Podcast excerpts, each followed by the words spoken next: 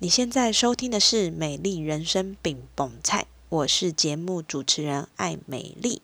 今天是美丽精油小教室，让我们一起用简单好记的方式，陪你一起照顾自己，打造属于你的美丽人生。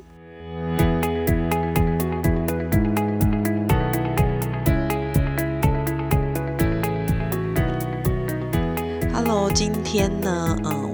这一集节目叫做《小儿新冠确诊了怎么办》？好，小儿新冠确诊了怎么办？那没有错，这个小儿是谁呢？这个小儿就是我家的小儿。我家的小儿今年四岁五个月，那他是属于没有办法打疫苗的这一群人。好，所以呢，其实从呃，疫情开始延烧，就是开始从这个五月初一直到现在这个过程，我觉得我的心情是真的是蛮焦虑的。那焦虑的点在于，就是因为他们不能打疫苗，然后他们又是比较呃。没有节制的那一群人，比如说他可能很容易就去摸手啦，吼摸脸啊，然后或者是不洗手就去吃东西，所以我觉得，嗯，这个相对之下，我们这一群父母的焦虑是可想而知的。那所以从呃疫情一直到现在，我觉得。我相信每一个家长，你一定是尽可能做好你能做的防护措施，提醒他多洗手啦，吼，然后保护他，希望他吃的健康一点啦，或者是多睡一点。但是当这个疫情开始的时候，我觉得这个速度一是我们追不上，二是其实我觉得。更多时候，你要去训练自己或提醒自己是不要紧张、不要焦虑，要观察孩子的状况。所以今天这一集想要来跟大家 分享我家小儿确诊，那我是用什么样的方式去看待这个状况的？那我们就开始喽。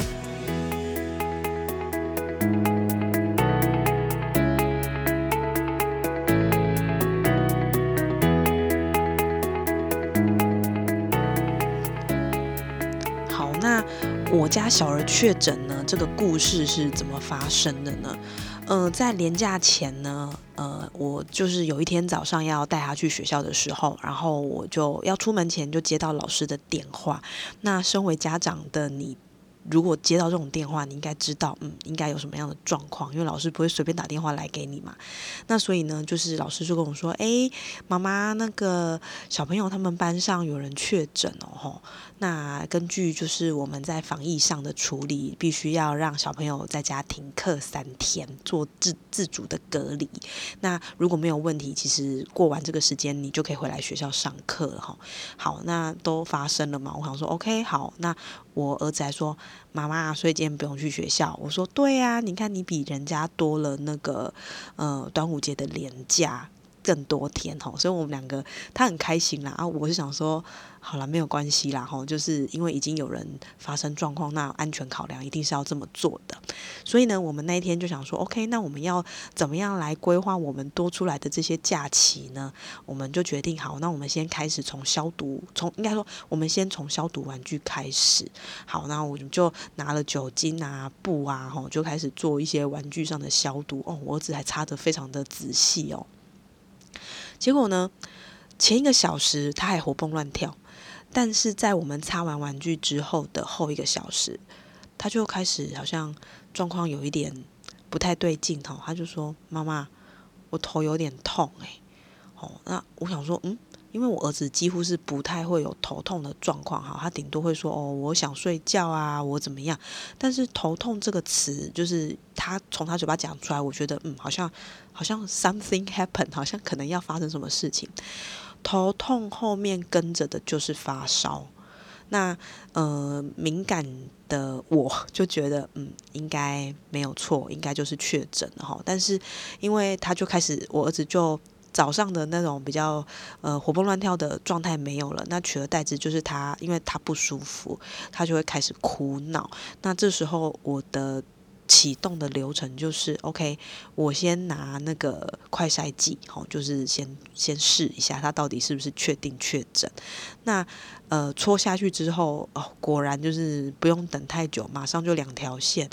那这个时候我们的动作就是，我们我先打电话给我平常带他去看医生的小儿科诊所，然后我跟他说，呃，就是我的小朋友好像确诊了，那所以我这边想要请医生帮我视讯看诊，那确定看我们后续可以。去准备一些什么样的药？因为其实老实说，我已经很久没有在家里备什么发烧药啊，还是说什么药这样子。好，那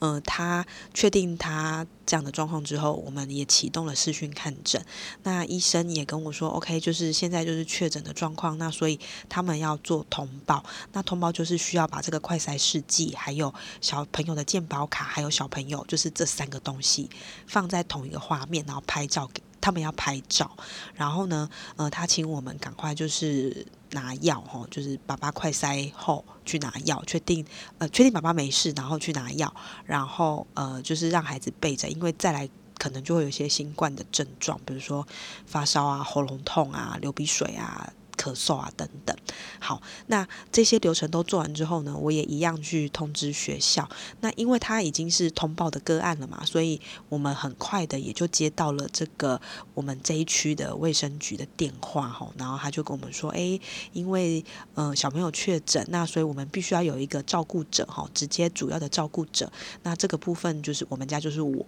那我因为会跟他绑在一起，所以我的部分会是零加七哈，也就。就是说，基本上我尽可能就是不要出门，然后因为直接照顾者可能要染疫的几率很高。那小朋友因为他没有打疫苗嘛，那加上他现在又是确诊的状态，所以呢，他的部分就是七加七，也就是说他必须要呃先做这个自主隔离的七天，然后他后七天如果要出门，他必须要快筛阴性，他才可以出门。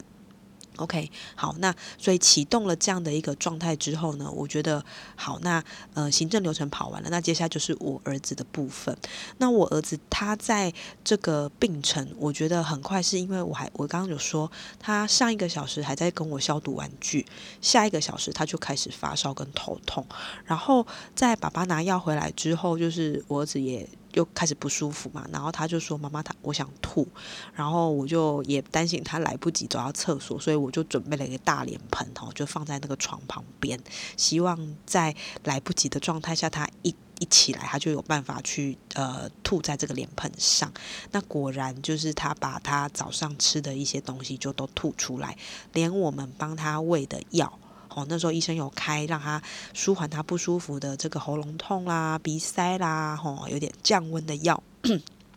全部都已经吐掉了。然后加上他这时候的温度大概是三十八度多，所以这时候我能够做什么呢？其实因为药他没有办法吞嘛，所以我就是。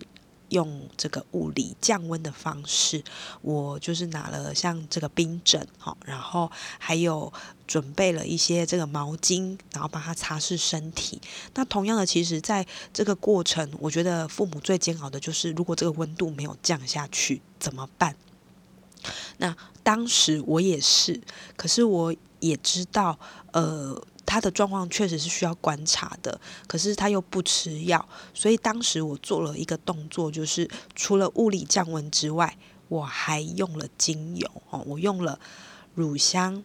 茶树、薰衣草，然后柠檬哦，我用了这四支，然后稀释之后把它涂抹在脊椎上。那这个动作呢，在下午降温的过程，我大概擦了二到三次哦，让它比较舒服。那也确实。大概在呃下午的四五点之后，他也有有一点活力，然后他跟我说他要吃东西。那听到这个，妈妈心稍微可以放下了哈，所以也让他吃了东西，这样子吃了呃吃了布丁，然后晚餐的时候，我想说好，那因为。对抗这个新冠肺炎是需要体力，所以我其实一直鼓励我儿子，那你要多吃一点哦。但他确实在这个时间点的食欲并没有太好。晚上吃完饭之后，他看完哆啦 A 梦，然后他就跟我说：“妈妈，我的头又开始痛了。”那我大概就想到，嗯，头痛可能就是第二阶段的发烧要开始了，所以赶快催促他，我们就去洗澡啊，然后用温水帮他洗澡擦身体。那在过程当中，他也一直跟我说他觉得很冷，所以我真的心里大概知道这个发烧的过程要开始了。那果然在他入睡之后，他的体温就开始往上，就从三十八，然后三十八点三。一直到呃三十八点八，那因为他那时候的状态其实是已经睡着了嘛，所以其实我觉得我没办法喂他药。那此外，我也想到了，就是呃在三十八度的这样的一个温度上，应该是我还有一点容忍的弹性跟空间哦。但当然。在这个时间点，因为已经快要进入我们的休息时间，所以我也很怕半夜会发生什么样的事情。所以我那个时候的动作是，我准备好我的急诊包，吼，然后同时我就是持续观察我的孩子，那确认他。的状况，如果一有不妙，我就要出门哈，然后也准备好要去挂急诊。但是在那个晚上，我刚刚有说到，他吃完晚餐、洗完澡、开始休息睡觉之后，然后呃，到晚上我要睡之前，大概是十二点，我发现那个温度就是大概都在三十八点八、三十八点六。哦，然后大概就是在这个区间上上上下下，我呃每个小时记录他的体温，然后我也在呃每个小时帮他上精油，包含上了我刚刚说的那四支之外，哈，刚刚那四支是乳香、茶树、薰衣草跟柠檬，然后这个温度，因为它都已经集中在他的这个呃上半身，就是很热嘛，所以我那时候在其中的一回合，我有多加了薄荷。半夜我还记闹钟，因为我很怕我要是睡着了，就要是有什么错过什么样的事情，其实有点担心的，所以我就记闹钟。呃，两点的时候起来看，发现它的温度大概就降回三十八点一。那我想说，嗯。感觉正在降温的过程当中，加上他在两点这个时间点已经开始出汗了，然后四点再看他，也发现他就没有在，就是温度没有再上去，然后也在出汗中，所以我就想说，那应该是在一个相对来说比较安全的状况，那我就。我就去睡觉了，然后，然后大概在六点的时候起来，然后再检查一次它的温度，就是回到正常，大概是三十七点一的这个温度。所以呢，一直到呃今天大概已经将近一个礼拜，呃，我的小朋友他就没有再发烧了。然后，当然这个过程还是我们会担心嘛，好。但从观察来看，他就是食欲稍微差一点，然后他有一点咳嗽，其他的部分就是在。观察中都没有太大的问题，那我觉得这个对我来说就是紧绷度可以稍微降低一点。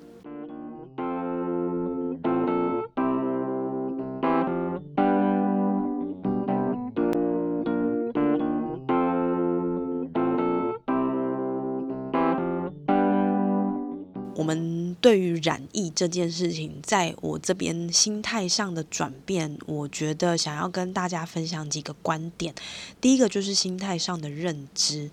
想问大家，你对于发烧这样的两个字眼，你第一个可能会做什么样的动作，或者是你有什么样的想法？一般来说，我们可能听到发烧啊，你就会想要去降温。我觉得这是一个很直觉式的反应，可是其实会发现有越来越多的医学或者是医生都会去做一个澄清：发烧是身体的免疫系统正在启动，也就是说，如果今天你的身体可能烧出比平常还要高的温度，那表示它正在对抗病毒，它正在发挥它应该要有的功能。如果你就是强烈的降温，那很有可能会让他诶，本来要准备起来打仗，然后武器突然被收走了吼，那他要再去对抗这些呃外来的病毒，就要再启动一次这样的机制，所以马上发烧，马上降温，这个。概念其实已经渐渐的被呃扭转哈，被更正。应该这样说，我们发烧其实是身体的免疫系统启动的反应。如果硬要降温，反而会需要让身体启动对抗病毒的机制延后。我觉得这个说法值得被信赖的。那当然不是说我们就让孩子无止境的烧啊，因为烧到四十度可能真的会怕带嘛吼。我觉得在这个部分，我们除了去认知发烧它的它的作用之外，第二个就是我们在看待发烧的心态应该要怎么样去面对吼？我们要用什么样的机制去去处理？以我这次的状况来说，我自己心里的想法是：好，我我让你烧。烧在三十八或三十九，我想这个状况是我们都还可以接受的，因为像这个部分我也有询问过那个时候卫生局的这个人员，他说其实三十八、三十九都算还可以接受哈。那你到底要不要让他塞塞剂或吃退烧药？你可以评估。那我那时候想，OK，因为医生也告诉我，他开给我们的药总共有药水、药粉跟那个塞剂。如果喝药水没有用，那我们就隔两个小时再吃退烧的药包，红红包。但是如果这个退烧的红包吃了还是没有用，那我们再塞塞剂。那通常塞塞剂也会建议是可能是三十九度的时候再。做塞剂的这个动作，所以其实这个部分，我觉得我有我自己的呃步骤一、步骤二、步骤三，在这个部分我的拿捏是这样，所以要不要吃退烧药，要不要用退烧的塞剂，我觉得这是每一个家长你你可以做的选择，可是我们不一定要马上就让它降温，因为降温其实是破坏它免疫系统启动的机制。那当然，嗯，看孩子烧成这样，我觉得每一个家长一定都会舍不得。所以我们那个时候做的动作其实是物理降温，也就是比如说帮他擦澡啦，吼，或者是说帮他用这个冰枕，还是说我可能透过了植物精油的部分去帮助他降温。我觉得这件事情在至少在我们的这个晚上，我是有看到他发挥他的应该要有的效益，这样子。那实际上的做法就是，呃，在我们确定孩子染疫的这个阶段呢，呃，第一个刚刚有提到就是物理降温嘛。那第二个部分就是在营养补给的部分，我们也做了一些呃处理。那孩子他其实呃，我刚刚有提到他的食欲并不是太好，然后医生其实也有提醒我们，他在这个时间点建议是不要喝鲜奶奶类哈，因为奶类会让他腹泻，所以他以前是超级爱喝鲜奶麦片的吼，那我就没有让他额外再去喝这个部分，但是我尽可能让他每天都吃蛋，好补充一些蛋白质，然后。因为胃口也不是很好，所以，呃，以前都会逼迫他，可能要，呃，一定要吃完一个面包啊，吼，或者是怎么样。那这几天我基本上就是他有吃，可能是一些像孔雀饼干啦，或者是蛋卷这一类，他。呃，偶尔可以拿来当零食的点心，让它变成是他的早餐哦。就是对我来说，在现阶段应该是让他有东西吃，然后有营养，让他可以有体力去对抗病毒，这是一个我会想要做的做法。那其他的部分就是尽可能一样是营养均衡，呃，让我们的食物里面有蛋白质、有纤维质，然后淀粉等等这些天然食物的营养去做他身体的补给。那当然，其实，在网络上一定也会有人去提到说，诶，那同住者其他的人要怎么样？哈，因为呃，我的小朋友他四岁五个月，他讨厌在家戴口罩，所以那时候我们转换一个做法，就变成就是大人戴口罩，然后尽可能我们不在一起吃饭，我们就是分食不同桌吃东西，然后我们的餐具也是分开的。这样的状态下，我们没有办法确保每个人都能够完整的待在自己的房间，但我们用这样的方式去做一个区隔，然后也尽量让大家是减少这个病毒感染的机会，吼，所以这是我们在实际上的做法。那当然，在这个过程当中呢，哈，我们也有一些身体的不适，比如说大家现在听到我的声音，对，没有错，我有一点喉咙痛，哈。那老实说，我还没有筛，因为我觉得我现在也不能外出嘛。那其实现在筛对我来说没有太大的意义，然后，但我已经把我自己当成是就是确诊的状态在照顾我自己，哈。所以在这个阶段，其实我们也有一些防疫的对策去舒缓我们。染疫的不舒服。很多的医生专家都会建议你可以多多摄取维生素 D 哈，维生素 D 它在很多的文献 就是证明了它是有效去做一个染疫的防护。那第二个部分就是建议大家可以多吃鱼油哈，鱼油就是有 omega 三的这个。鱼种，比如说像青鱼啦、秋刀鱼啦、鲑鱼啦、土托鱼啦，吼，这些都是 omega 三很丰富的。为什么呢？因为 omega 三的这个成分，它可以去清除体内的病毒，哈，可以帮助我们在降低死亡率跟重症率，是一个很有效的帮助。那当然，刚刚说的这个是属于呃荤食者可以摄取的方式。那素食者，你可以去摄取藻油，哈，从海底的藻类提炼的 omega 三，或者是亚麻仁油，也是一个很好摄取的方式。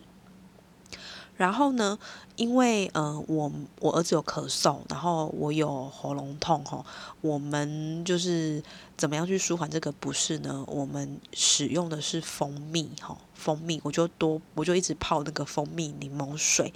那蜂蜜它有效的去舒缓喉咙痛的不舒服，是因为蜂蜜里面其实有一个成分是双氧水。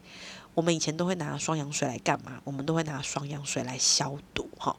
双氧水它可以帮助鼻腔跟喉腔内的病毒杀菌，哈，阻断病毒的复制。所以这个部分我觉得也很适合让家里有小朋友染疫的状况之下，可以让他多喝一点水。那这边的建议就是一公斤一克。好，一天的摄取量是一公斤一克，所以如果你的孩子是十五公斤，那你就是帮他准备十五克的蜂蜜。那这个不是叫你一次把它喝完，是你一天可以拆成呃好几次去把它喝完这样子。再来就是呃可以多摄取一些含有锌，好含有锌的食物，主要是因为锌在美国的研究发现它可以对抗病毒的繁殖。那同时这个锌。跟维生素 D 也是美国医生开给新冠感染者的处方签，吼，所以这个部分就是呃，可以提供给大家在这个部分去做多做一些摄取。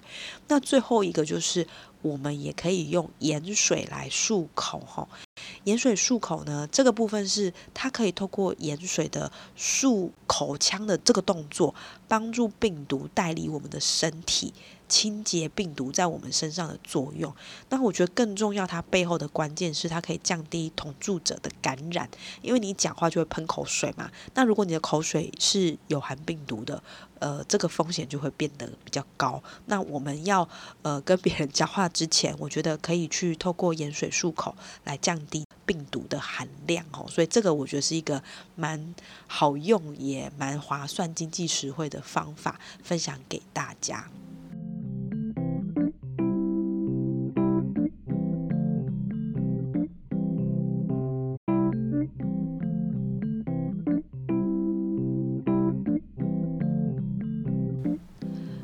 刚刚也有提到，就是说，呃，我们会有一些发烧啦、喉咙痛的不适，那我们也可能会有打喷嚏或者是鼻塞的状况。那这三个比较明显的症状的共通点，都是我们要透过水分把这些脏东西带出去，包含像流汗、流鼻涕、咳嗽的这些喷。这些口水等等，那这个部分我们要怎么样让它好带出去呢？其实不外乎就是多喝水，哈，多喝水，让它。容易的把这些病毒呢带出我们的体外。那除了刚刚说的这些状况之外，还有一个状况也是我目前有遇到的，就是荨麻疹。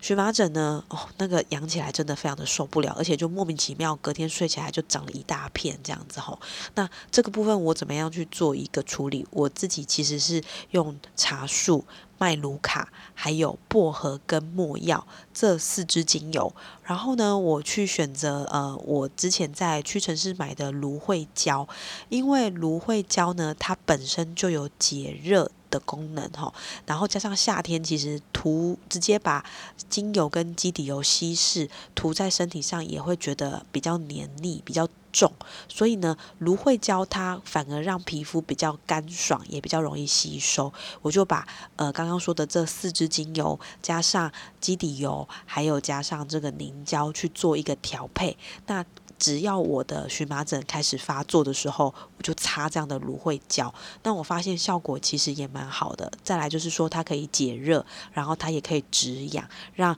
我们已经要承受新冠病毒的不舒服的时候，我不会再受到皮肤痒的不舒服，双重夹击哈。所以这个我觉得是一个还蛮不错的用途，也也分享给大家。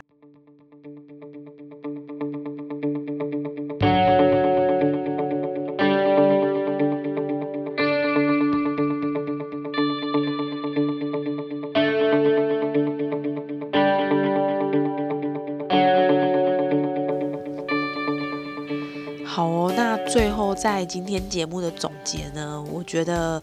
呃，经过这样的一个这样的一个洗礼之后啊，哈，我确实的感受到染疫前的保养很重要，哈。那这个重要点包含你的营养摄取、规律作息，以及你平常有没有帮身体加强免疫力。你生病的时候就会知道哈，那这样的呃保养包含你健康规律的平衡，还有你平日的一些照顾。那我这边也在额外的补充，是我们平日其实在疫情开始之前哈，我们就有在做一个心肺的精油的保养。那我这边用的精油是粉红胡椒、古巴香脂、乳香跟广藿香，然后调和在基底油里面去帮我的家人做保养哈。所以我觉得。这个应该也有发挥它的功能性哦，这是第一个。第二个部分就是染疫的时候真的不要紧张哈。虽然我现在讲的心平气和，但是紧急哈。我知道我要去观察孩子的状况，但不要马上就要他怎么样，要他怎么样哈。冷静观察状况，才能做出最好的判断哦。我想这是一个呃讲很简单，但是做不是那么容易的一件事情。不管你在听节目是什么样的时间，如果夜深了，就赶快去睡觉哈，吃饱睡饱，吃好睡好，也是帮身体加强免疫力的一种方法哈。尽可能的多运动，多流汗，这样也可以帮助你的免疫力提升哈。那这个我就不再多说了，真的是非常的希望大家都能够平平安安、健健康康，期待我们都能够有自由呼吸的那一天哈。